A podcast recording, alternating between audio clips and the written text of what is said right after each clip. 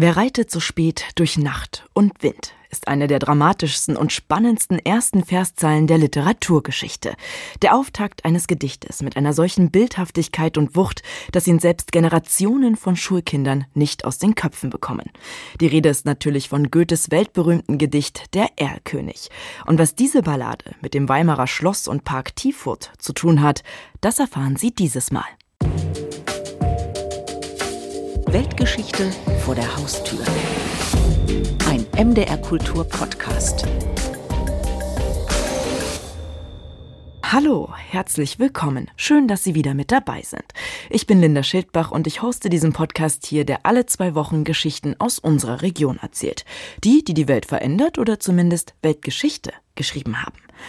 Tja, und der Erlkönig, das ist ja nun wirklich eins, Tom, ne? Gedichte in der Schule. Ich weiß nicht, wie es dir geht, aber bei mir ist es Erlkönig und John Maynard. Also das ist ja, da sind die ersten Zeilen, die fliegen, Zeilen, die fliegen einem aus dem Kopf, oder? Also er starb für uns, unsere Liebe, sein Lohn, John Maynard. John Maynard. Wer war John Maynard? John Maynard war, war unser, unser, Steuermann. Steuermann. die Schwalbe fliegt über den Eriesee. Genau. Ja, das auch noch. Aber war das die erste? Aber egal, Sie, Sie nein, sehen nee, also heute. Ich musste jetzt auch überlegen, wo das hingehört. Aber genau, die Schweiz. Und also all das, genau, das ist aber auch so ein spannendes Gedicht von Fontana aus der Schulzeit. Und das andere für mich, also die beiden. Und dann hatte man den Erlkönig von Goethe, der gleich sofort so spannend ist irgendwie. Da, naja, er ist schaurig, er ist Ja. dramatisch. Ja. Es geht um Tod, es geht um Rettung vielleicht, dass er es noch, Mhm. noch schafft, der Vater. Und es ist schon überaus dramatisch, was da passiert, finde ich jedenfalls. Zumal es so rasant passiert. Also es geht alles ja relativ schnell. Es sind ja nicht viele Strophen im Grunde. ja, es sind acht eigentlich nur. Aber ne? es sind Nicht Strophen, lang. die halt viele Leute kennen. Also das Ja. ist ja völlig klar. Also irgendwie durch die Schule, das ist aber nicht nur die Schule. Komponisten haben sich dieses Gedichtes angenommen. Es ist oft parodiert worden. Also Und das, glaube ich, das wissen dann die meisten Kinder und Jugendliche, merken sich das dann durch die Parodien. Ne? Genau, Auch. also bei mir war es auch so. Ich glaube, ich habe, bevor ich es in der Schule gelernt habe, das schon bei Herricht und Preil gehört und Kors. Und so waren mir zumindest so die Standardzeilen schon mal einigermaßen vertraut. Und das hat dann auch eine wichtige Rolle gespielt, als ich dieses Thema gemacht habe, weil ich dachte, naja, den kennt jeder. Und wäre mal interessant, so ein bisschen drauf zu schauen, wie das Werk entstanden ist und warum es entstanden ist und so eine Geschichte. Und das ist wirklich ein Stichwort, weil jetzt sagt man sich, ja gut, Erlkönig kennt man, ne, ist irgendwie, haben wir auch in der Schule gelernt, also was soll man da jetzt noch weiteres erzählen? Aber das ist ja genau das Spannende und warum es auch gut passt zur Weltgeschichte vor der Haustür. Denn klar, Goethe war in Weimar und damit könnte man jetzt sagen, regional abgehakt Darauf machen hätte- wir. darauf wäre jeder Ge- gekommen, ja. Genau, das ist nicht überraschend. Für mich war aber überraschend, dass man das wirklich auch mit einem Ort verbinden kann, nämlich Schloss und Park Tiefurt in Weimar. Das ist so ein Ortsteil. Und ich wusste das gar nicht. Was hat das jetzt genau zu tun mit diesem Gedicht? Ich meine, da ist er nicht rumgeritten, oder? Der Erlkönig. Also tatsächlich weiß ich es auch noch nicht sehr lang. Und äh, ich war darauf gestoßen im Zuge von Recherchen halt. Hm. Anderes Thema und da fiel mir das irgendwie auf und dachte ich, das ist ja spannend. Weil für mich war das Erlkönig nur ein Gedicht, oder das heißt nur, aber für mich war es ein für sich alleinstehendes Gedicht und damit war es das eigentlich. Ja, ja, so ja. Buchstoff sozusagen, könnte man sagen, Buchmaterial. Und habe dann aber erfahren, dass es Teil eines Singspiels ist und äh, zwar die Fischerin. Das wurde im Juli 1782 zum ersten Mal gegeben und eben dort im Park Tiefort und an der Ilm. Ja. Und so dachte ich dann, es würde gut zusammenpassen, wenn man sich dann dorthin begeben würde und sich mit dem Gedicht befassen würde.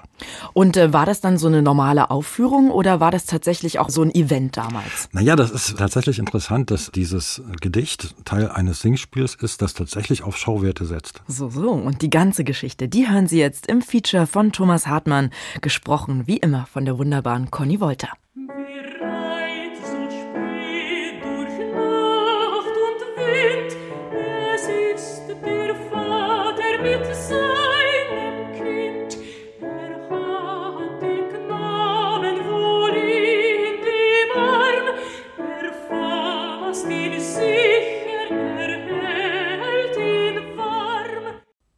Berühmte Zeilen, weltberühmte Zeilen, dramatische Zeilen. Denn wenn ein Vater so spät durch Nacht und Wind reitet, dann ist man als Zuhörer oder Leserin durchaus geneigt anzunehmen, dass hier Gefahr droht. Und wie jeder weiß, der diese Ballade von Johann Wolfgang von Goethe kennt, bleibt es nicht nur bei der Drohung. Die Musik der Sängerin, Schauspielerin und Komponistin Corona Schröter wirkt da beinahe ein wenig mildernd, abschwächend, als solle das Geschehen ein wenig an Schrecklichem verlieren. Mein Sohn, was birgst du so bang dein Gesicht?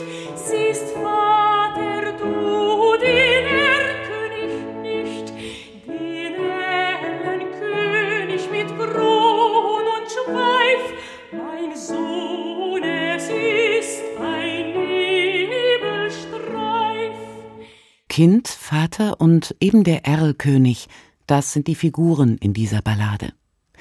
Der Erlkönig sei eine Aberglaubensfigur, die von der Literatur am Ende des 18. Jahrhunderts wiederentdeckt wird, urteilt der Literaturwissenschaftler Stefan Matuschek, Präsident der Goethe-Gesellschaft in Weimar e.V. Eine populäre Aberglaubensfigur. Von der Herkunft her ist es der Elfenkönig, der Ellerkönig, das eigentlich Elfenkönig ist, aber die Erlen sind etymologisch mit drin und sind so eine Art Naturbasis für die Entwicklung solcher Fantasievorstellungen. Goethe präsentiert seinen Erlkönig der Öffentlichkeit im Rahmen eines Singspiels, Die Fischerin, uraufgeführt im Juli 1782. Der 32-jährige Dichter lebt da seit gut sieben Jahren in Weimar. Eine Freundschaft verbindet ihn mit Herzog Karl August von Sachsen-Weimar-Eisenach und er befasst sich längst nicht nur mit Literatur. Er ist Mitglied des Geheimen Konsiliums, das ist der oberste Rat im Herzogtum, dem der Herzog Karl August selbst vorsitzt und wo Goethe sich mit drei anderen Kollegen mehrmals in der Woche mit ihm trifft und über wichtige Entscheidungen berät. Dann ist er Leiter der Kammer zu Weimar, das ist die oberste Finanzbehörde des Herzogtums. Dann ist er Direktor der Wegebaukommission, wo er die Infrastruktur des Herzogtums unter seiner Verwaltung hat. Und er ist auch noch Mitglied in der Militärkommission, wo er zu dieser Zeit vor allen Dingen um die Reduzierung des Militärs bemüht ist, um Einsparungen für das notorisch klamme Herzogtum vornehmen zu können. Sagt Sören Schmidtke, wissenschaftlicher Mitarbeiter am Goethe-Schiller-Archiv in Weimar. Diese Aufgabenvielfalt muss sich zwangsläufig auf die schriftstellerische Arbeit des seinerzeit schon namhaften Werther Autors auswirken. Meine Schriftstellerei subordiniert sich dem Leben. Geschrieben liegt noch viel, fast noch einmal so viel als gedruckt, Pläne hab ich auch genug, zur Ausführung aber fehlt mir Sammlung und Langeweile. Verschiedenes habe ich fürs hiesige Liebhabertheater freilich meist konventionsmäßig ausgemünzt. Zunächst einmal würde Goethe sich selbst in dieser Zeit noch nicht als rein Literaten sehen. Er ist immer noch auf der Suche.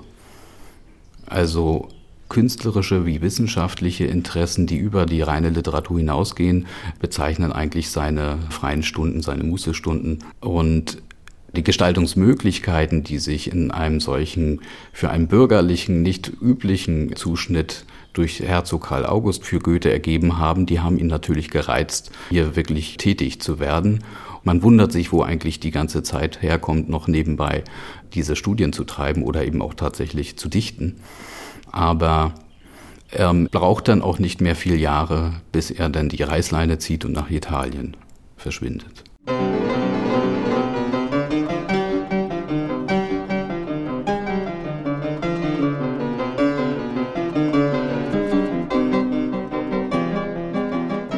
Erstmals gegeben wird Goethes Fischerin mit dem Erlkönig im Park zu Tiefurt.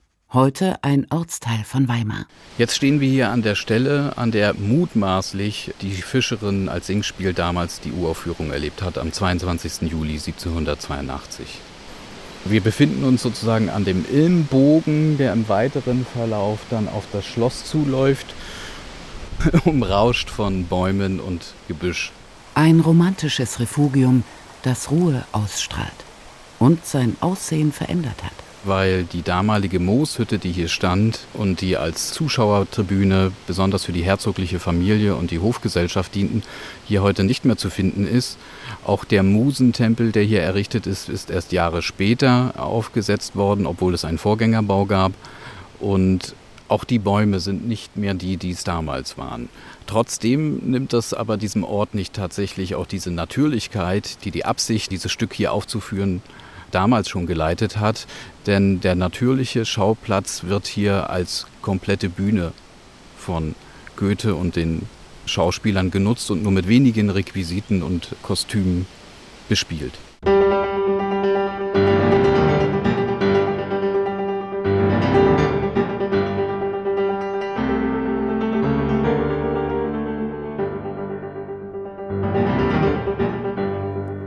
Die Fischerin tritt bei Dunkelheit auf, denn das Singspiel zielt dezidiert auf Wirkung und Effekt ab. Den Höhepunkt beschreibt Goethe selbst. In dem gegenwärtigen Augenblick sah man erst Fackeln sich in der Nähe bewegen, auf mehreres Rufen erschienen sie auch in der Ferne, dann loderten auf den ausspringenden Erdzungen flackernde Feuer auf, welche mit ihrem Schein und Widerschein den nächsten Gegenständen die größte Deutlichkeit gaben, indessen die entferntere Gegend ringsumher in tiefer Nacht lag.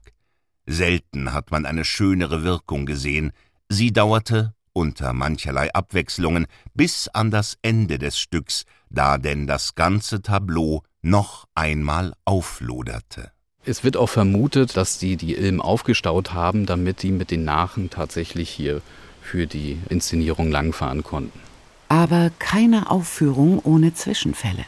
Denn nicht nur die Hofgesellschaft genießt das Singspiel. Tiefurter Publikum war auch dazu gebeten, das hatte sich vorrangig auf einem Steg, der über die Ilm führte, versammelt und sogar noch zu einem lustigen Nebeneffekt führte, dass der zusammengebrochen ist und die Leute sich ohne erhebliche Schäden trotzdem nass befunden haben, woraufhin dann Goethe später in einem Brief an Knebel schrieb, es war ein wahres Wasserdrama. O Mutter, du den Rat mir leid, wie soll ich bekommen die schöne Maid? Sie baut in ein Feld aufs Wasser klar, und Zaum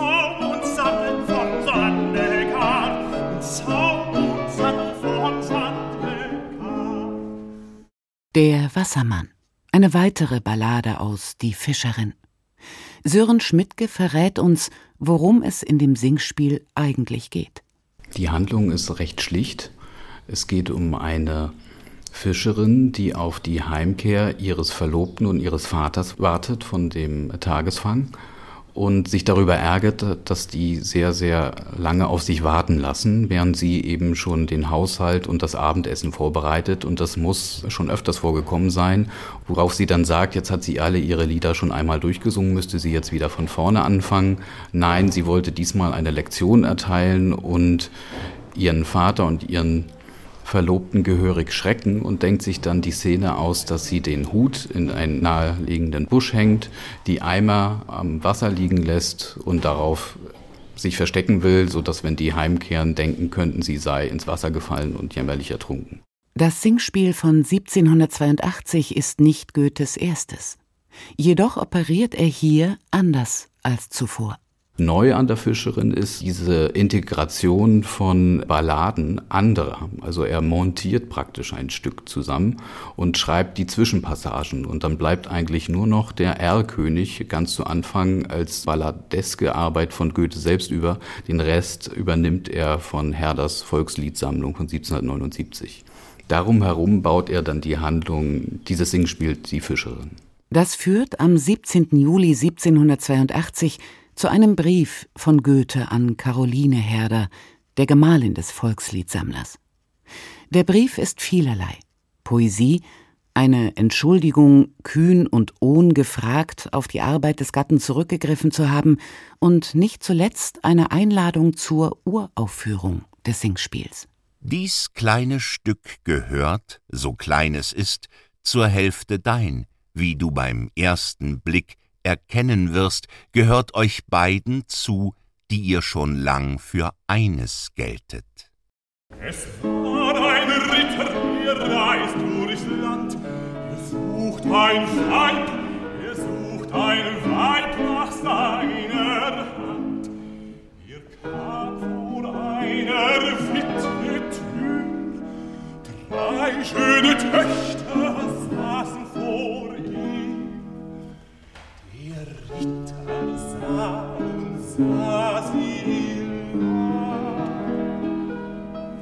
Zu fern war ihm das Herz so bang,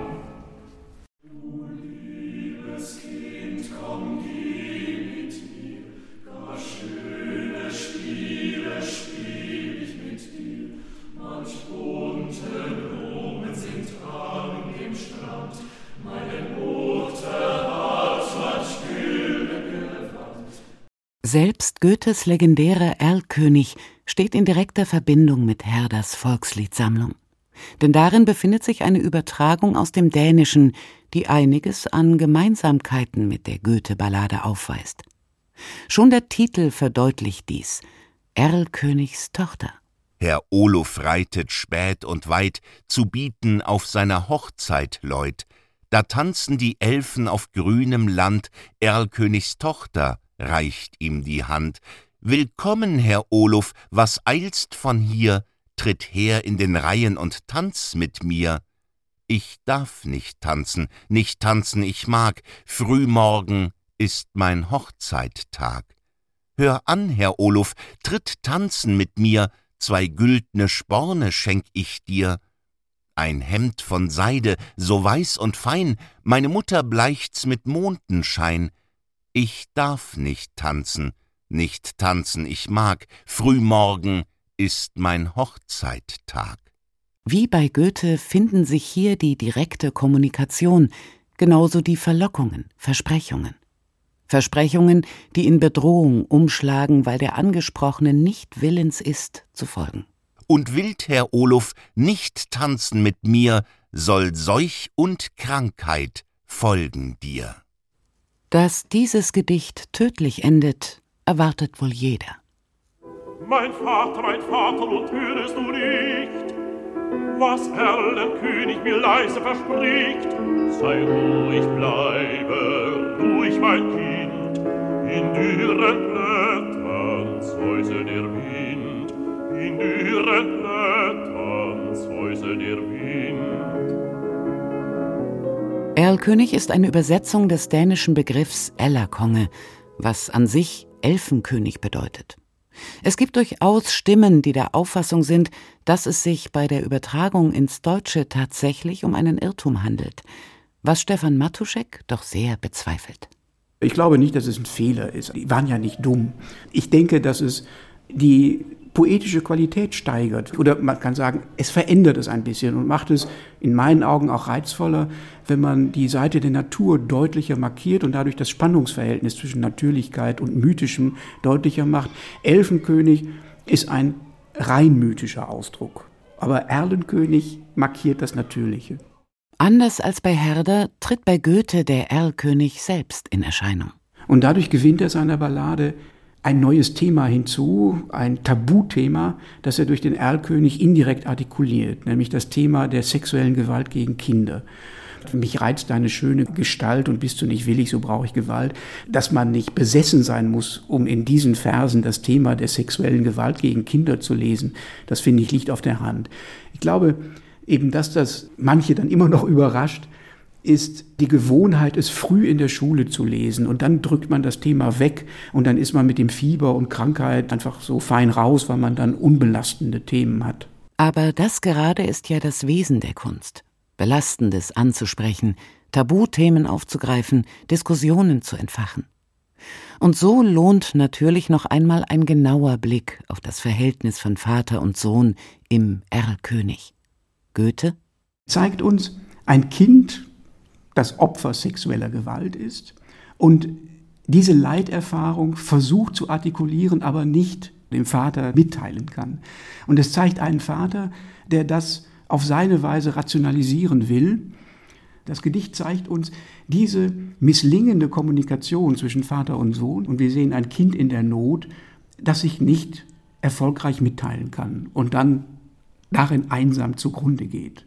Dass Kinder leiden, real leiden oder in Vorstellungen leiden und sie damit sich den Erwachsenen nicht mitteilen können und dann allein bleiben in diesem Leid, das zeigt er uns, finde ich, so eindringlich. Und es gibt keinen anderen Text, der das so kurz und so intensiv kann.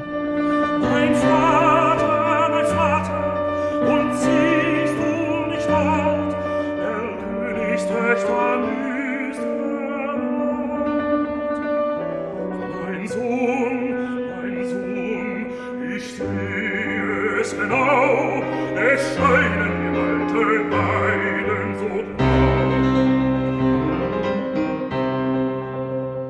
man sich der Erlkönig-Ballade von der kulturgeschichtlichen Seite nähern, müssen wir noch ein paar Jahrzehnte tiefer in die Vergangenheit hineinreisen. In der Mitte des 18. Jahrhunderts beginnt ein Interesse an volkstümlicher Literatur und alten Balladen, volkstümlicher literarischer Überlieferung. Das beginnt in England Mitte des Jahrhunderts mit einem Geistlichen, der Percy heißt. Und äh, in Deutschland springt Herder darauf an und interessiert sich auch dafür, sammelt solche volkstümlichen Überlieferungen, die seit der frühen Neuzeit überliefert sind. Wenn man schaut, wann das Erlkönig-Gedicht dann entstand, vielleicht kann man es Protoromantik nennen. In dieser Ballade beginnt das, es ist ein frühes Zeugnis von dem, was dann nachher eigentlich als Romantik dasteht. Der Autor hat denn auch großen Einfluss auf die schwarze bzw. Schauerromantik, die eine der ganz großen Spuren der Literatur ist, auch großer literarischer Werke und ebenso auch sehr unterhaltener Werke. Und diese frühen Balladen sind der Anstoß dazu, dass man eben mit dieser modernen Neuverwendung von Aberglaubensfiguren, die damit eben entweder Tabuthemen oder psychologische Themen artikulieren lässt, das wird eine sehr, sehr große Erfolgsgeschichte und ist es bis heute. Und da ist Goethe Pionier. Warum aber nimmt sich Goethe des Erlkönigs an? Die Ballade in einem Singspiel unterbringen zu wollen, das ist ja nicht gerade eine Antwort. Er ist in Deutschland zu der Zeit derjenige, der am produktivsten ist und die aktuellen modernen Entwicklungen der Literatur aufgreift. Und das ist es, also diese Wiederentdeckung der volkstümlichen Poesie, die wird ihn als textlich kreativen Mann angesprochen und angeregt haben, das zu machen. Dem Vater grauset's, ihr reitet geschwind, ihr hält in Armen das ächtende Kind, erreicht den Hof mit Mühe und Not, in seinen Armen das Kind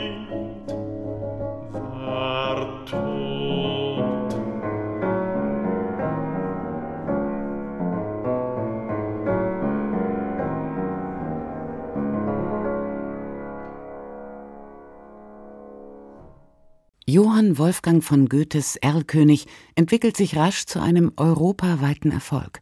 Komponisten fühlen sich angeregt, sich damit auseinanderzusetzen. Franz Schubert, Karl Löwe, Karl Friedrich Zelter oder Ludwig van Beethoven, der das Werk indes nicht beendet. Doch noch heute, innerhalb der Popmusik, befasst man sich immer wieder damit. Der französische Schriftsteller Michel Tournier übernimmt den Titel für einen Roman. Viele Menschen und längst nicht nur Lyrikliebhaber dürften Zeilen oder ganze Strophen des Gedichts parat haben. Ein Gedicht, das einem einfällt, wenn es draußen dunkelt und stürmt.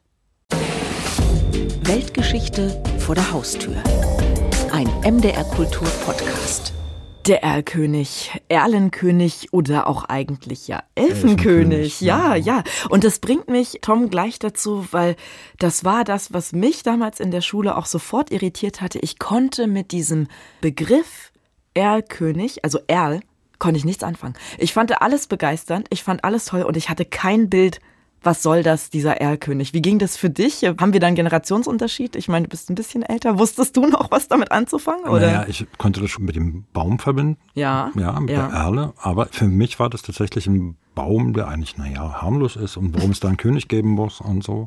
Und Das warum war der mir- böse ist, ne? Ja, vor allem gibt's nichts Schurkischeres als nur gerade eine Erle. So, das hatte ich mich damals echt gefragt und Kein war ein bisschen Baum. überrascht. Und aber mit der Zeit so, wenn man dann so ein bisschen durch die Wälder streift und dann auch alleine loszieht und dann die Nebelspaden sieht, Hm. ähm, dann entwickelt man dann doch Bilder und hat dann die Möglichkeit, dann wirklich Assoziationen zu bilden, also was dann Erlkönig sein könnte. Und für mich war der dann irgendwann so eine ja mystische in Erlenwäldern hausende Mhm. äh, Gestalt, die man nicht so richtig greifen kann, die so nicht einen festen Körper hat, sondern mehr so sich so bildet und, und nicht so richtig greifbar schemenhaft ist. so, ja, ne? Ja, ja. ja, mehr so ein Schatten, eben neblig, also der so quasi in den Nebeln haust und aus den Nebeln sich heraus bilden kann und so.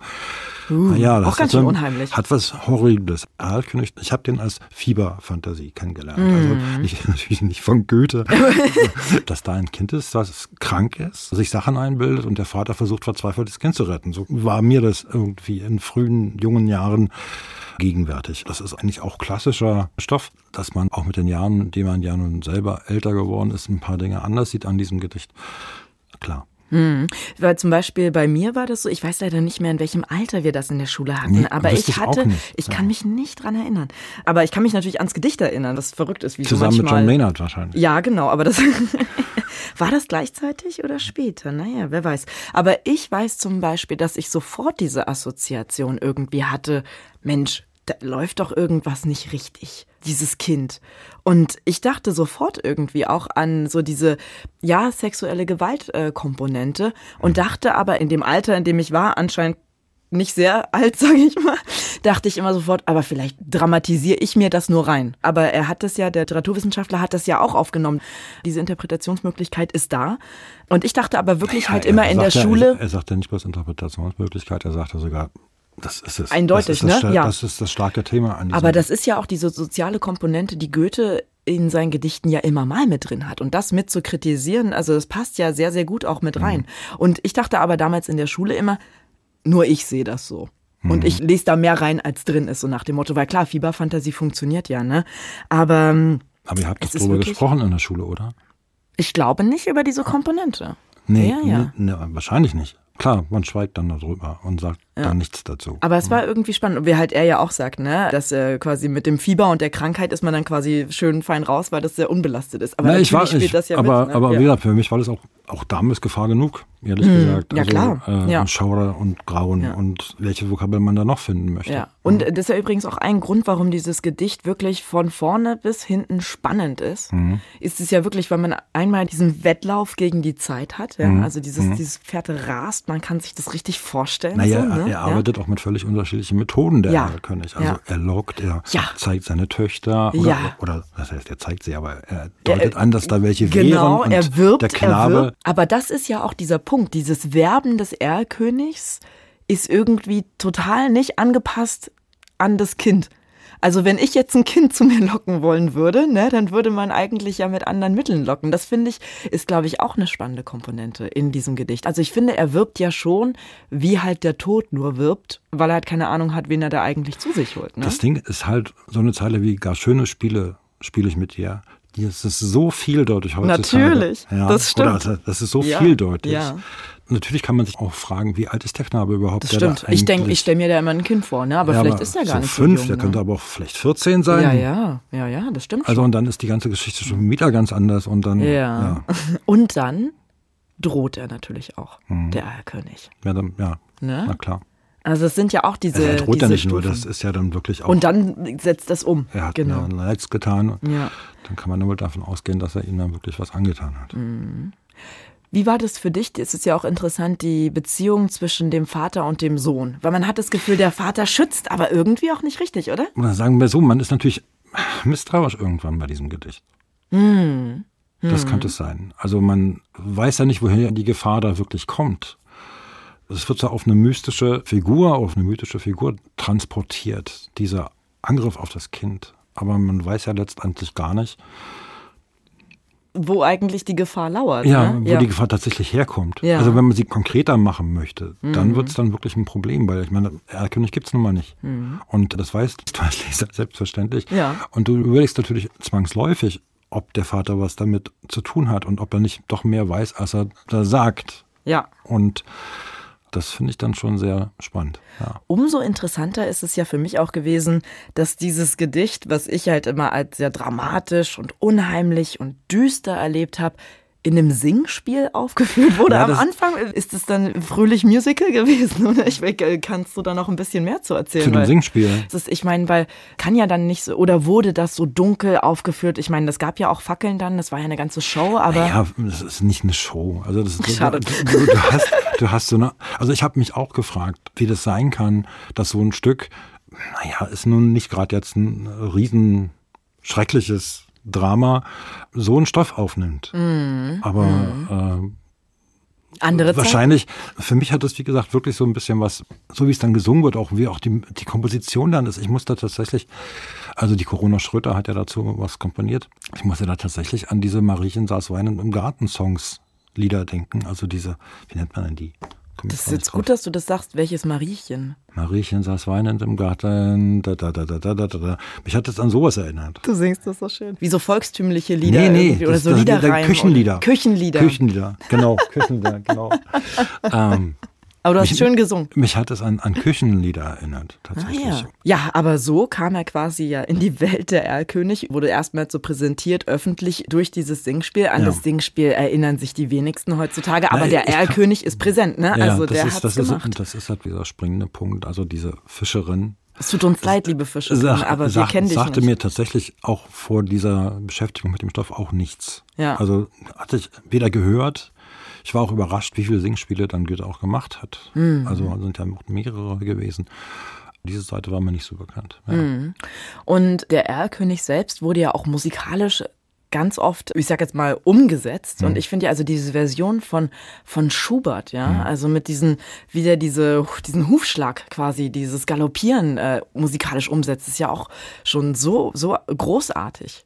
Aber viele von den anderen Versionen, die du jetzt drin hattest im Feature, kannte ich zum Beispiel gar nicht. Mhm. Also das sind ja äh, Zelter, war, Mhm. waren mit dabei. Es war, wie gesagt, Schubert hat es ja selber schon gesagt, Löwe ist natürlich mit dabei.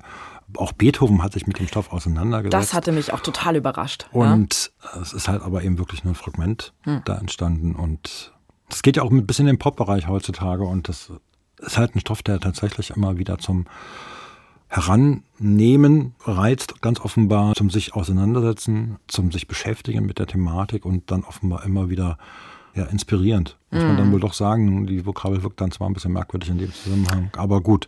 Kann sich ja von allem inspirieren Gedicht, lassen. äh, Genau, ja. Inspirierend, ja. Und es gibt ja auch den Erlkönig, lustigerweise. Der Begriff wird ja auch heute noch verwendet, zum Beispiel für Autoprototypen. Und Mhm. das fand ich irgendwie auch spannend, dass ich, weil sonst ist ja Erlkönig steht ja für mich nur für dieses Gedicht quasi. Ja. Also sonst kommt er mir, außer jetzt vielleicht bei den Autoprototypen, sonst, der ist ja gebucht bei mir für gut. Ja, mit Auto So, habe ich ne? es auch noch nie in Verbindung gebracht. Du bist Das- ja eher ein Motorradmensch. Das- Das wissen wir. Äh, da gibt es eine wunderschöne Folge Weltgeschichte vor der Haustür, falls Sie da mal Wrum Wrum nachhören wollen. Das ist auch sehr spannend, was Tom Hartmann mit Motorrädern zu tun hat. Genau, aber das wusstest du zum Beispiel nicht, ne? Nee, Ähm, das war mir völlig neu. ich kenne das ja durch, also ich kenne jemanden, der solche Autoprototypen fährt. Ja, das sind welche, die sind noch gar nicht, die werden Test gefahren, die sind noch gar nicht veröffentlicht, das ist ganz, ganz neu. Und dann sind die zum Beispiel, hat er mir erzählt, die sind dann in Schweden oder weiß ich was unterwegs, da ist eigentlich niemand, ja. Dann können die diese Autos testfahren. In Schweden in den Wäldern sind die Prototypen ja, unterwegs. genau, ja. Und dann gibt's da Leute, die äh, wirklich sich auf die Lauer legen, um Fotos zu schießen. Wie sieht der neue Wagen aus von Marke Y? Und, der die werden richtig gejagt. Wenn der dann so aus dem Nebel schießt, dann, dann weiß man, es ist der Erlkönig. Und Schubert, klonk, klonk, klonk, die galoppierende Musik macht. ja, also das ist Ja. dann schon, ja. Genau. Nee, wie gesagt, kannte ich so nicht, war mir neu und fand ich dann auch spannend. Ich weiß nur nicht, ob ich es richtig finde. So als Bezeichnung, Gut. wie gesagt, das ist für mich ja nicht eine wirklich fassbare Figur. Gut, das ist ein Prototyp ja auch nicht. Siehst du? Siehst du? Ja, doch nicht doof. Doch nicht so doof. Oder doch sehr literarisch, diese Ja. Autowelt. Ja. Sehr, sehr Ja. literarisch, diese. Autowelt. Aber ansonsten ist es wirklich so, dass, du hattest es ja auch erwähnt, es gibt ja auch einen französischen Roman, der auch nach dem Erlkönig äh, benannt ist. Und ich finde, es ist wirklich schwer. Ich glaube kaum, dass man heutzutage, wenn man irgendwas Künstlerisches rausbringt und der Titel ist Erlkönig, dann ist eigentlich irgendwie klar, dass man sich auch auf das Goethe-Gedicht bezieht. Ja, auf jeden Fall. Ne? Also Weil das ist Goethe so, ab, ist, so gebucht, der hat dem da. Goethe hat den Begriff besetzt. Ja. Also wer den Begriff Erlkönig benutzt, der denkt dann automatisch auch an Goethe. Also fast immer. Warum Und- sollte man von einem Erlkönig sonst auch reden? Ja, ja, genau. Höchstens über die Elfenkönige, aber das ist dann wieder was Mystisches. Also wie gesagt, das Mystische und die Natur zusammenzubringen in diesem Titel Der Erlkönig, diesem unglaublich spannenden Gedicht, dieser Ballade, die nur so von Spannung und Dramatik irgendwie so schwitzt, wuchtet. Also Ja. wirklich, das ist Wahnsinn. Also es ist ein großartiges Gedicht. Das finde ich nun wirklich auch. Ja. Tja, und weitere spannende Weltgeschichten vor der Haustür, die hören Sie in unserem gleichnamigen MDR Kultur Podcast. Den finden Sie in der ARD Audiothek und überall da, wo es Podcasts gibt. Und wenn Ihnen das gefallen hat, was Sie gehört haben, dann geben Sie uns doch eine schöne Bewertung und abonnieren Sie uns. In zwei Wochen gibt es die nächste Folge von Weltgeschichte vor der Haustür. Machen Sie es gut. Tschüss.